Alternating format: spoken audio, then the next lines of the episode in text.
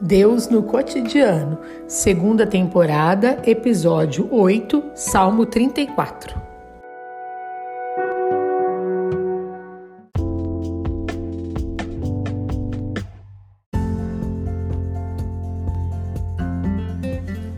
Salmo 34 Javé se alia aos pobres.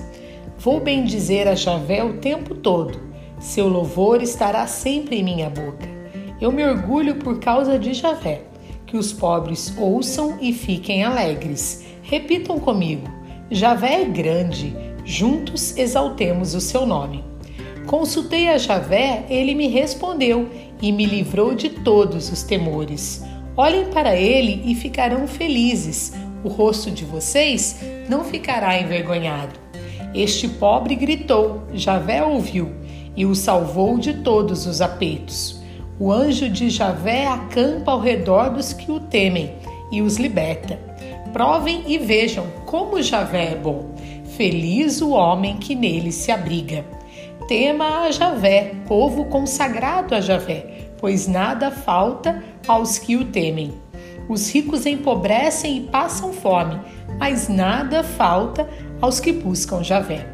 Filhos, Cheguem perto e me escutem. Vou ensinar a vocês o temor de Javé.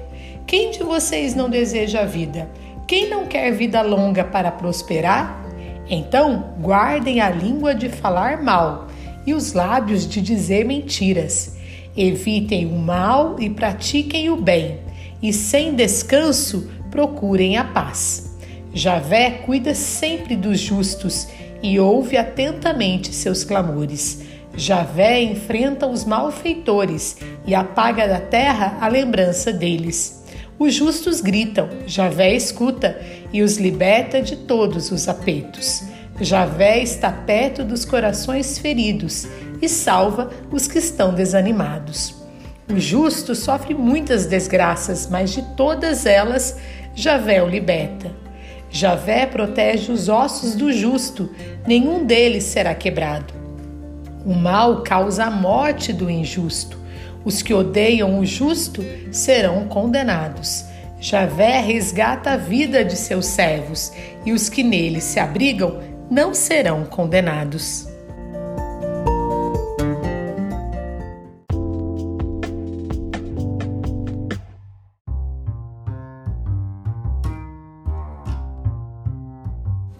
O que trazemos do Salmo 34 para a nossa vida?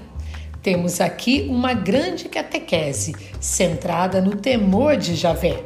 Trata-se de reconhecer que Deus é Deus e que o homem não é Deus. Em seguida, é preciso empenhar a própria vida na luta pela verdade e justiça, para que todos possam viver dignamente. Essa é a luta que constrói a paz.